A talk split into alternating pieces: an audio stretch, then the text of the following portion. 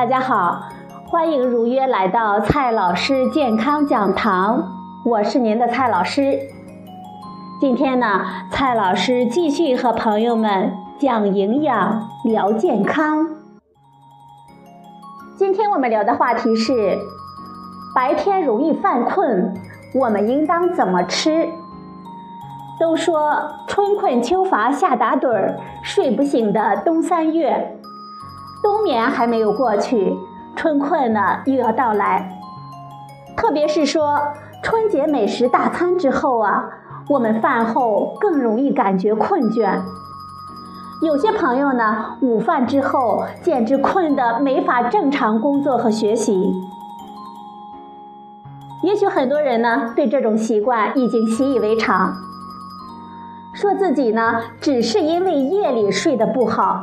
白天呢才会感觉困倦，实际上，这可是一个不能忽视的健康的提示。它提示你，你的餐后血糖也许太高了，将来容易患上糖尿病，而且节食减肥呢也不容易看到什么效果。最近一项国外发表的最新的研究提示。白天有嗜睡情况的中老年人，他们的餐后血糖往往过高；夜里失眠的人群呢，空腹血糖水平往往也更高。其实这也不是什么新的研究结果了。二零一四年发表在英国医学杂志上的一项研究结果显示，他们调查了七千多名四十到六十五岁的中国人。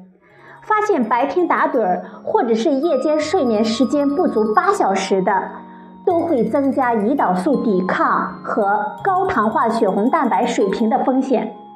换句话说呢，就是夜里睡不好和白天经常犯困的人，糖尿病的风险会更高。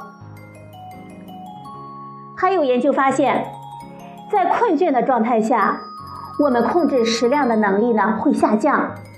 白天的活动量也下降，这种状态肯定不利于我们降低体脂率，而过高的体脂率和内脏脂肪也是增加糖尿病风险的重要的因素。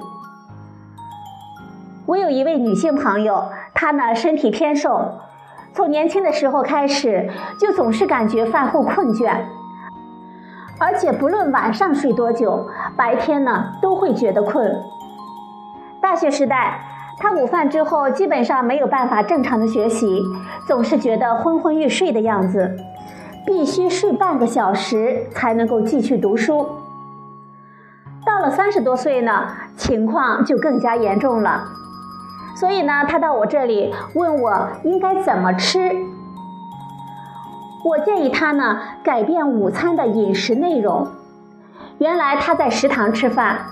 内容呢，就是一满碗的白米饭，或者是白馒头加一个菜，比如说番茄炒蛋，还有萝卜炖牛肉之类的。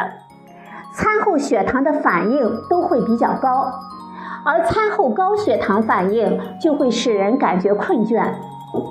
我建议他呢，改变一下午餐的饮食方法。首先，建议他先吃一份凉拌的蔬菜。米饭呢改成半碗，另一份菜肴照样吃。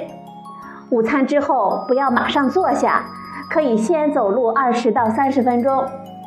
然后为了预防晚餐之前的饥饿，在下午四点钟的时候再喝两百克的酸奶。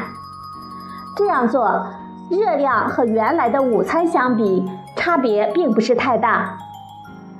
自从改变他的午餐安排，并且增加餐后活动之后，他的困倦感觉呢大大的减轻，下午的工作效率明显的提高了，而且人不仅没有胖，腰腹肥肉呢还略微的减少了一些。实际上，避免困倦，保持白天活力满满的状态。就可以使我们轻松的多消耗一点热量，从而避免多余的肥肉上身。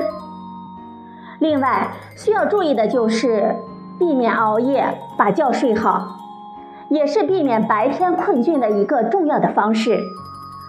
早就有研究证明，夜间睡眠的质量差或者是睡眠时间短于七小时的，就会降低我们人体的血糖控制的能力，增大糖尿病的风险。不过，这也并不是说明夜里睡眠的时间越长越好。二零一五年发表在《糖尿病杂志》上的一项研究呢，他们调查了一点八万名中国的中年人，发现夜里睡眠时间超过九小时的人。这些人群的空腹血糖值、餐后血糖值和甘油三酯水平升高的情况更为普遍。一般来说呢，夜里高效率睡眠七到八小时就能够让我们白天精神抖擞，而过长时间的睡眠呢，往往是因为睡眠的质量差，或者是身体状况不佳，八小时的睡眠都难以解乏。要把晚上的觉睡好啊！就要在饮食和运动方面都加以注意。一方面，每天保持三十到五十分钟的中等强度的运动，能够明显的提升深睡眠的时间，使我们白天精力充沛，血糖控制能力也能够得以保证。另一方面，晚上食物呢不要过于油腻和刺激，晚餐不要太晚。至少睡前三小时就要结束晚餐。为了不至于在夜间饥饿之后吃零食，我们最好呢在十一点之前就休息。这样既能避免影响睡眠，又有利于预防肥胖。好了，朋友们，今天呢，蔡老师和大家聊的话题是：白天容易犯困，我们应当怎么吃？今天的节目呢，就到这里，谢谢您的收听，我们明天再会。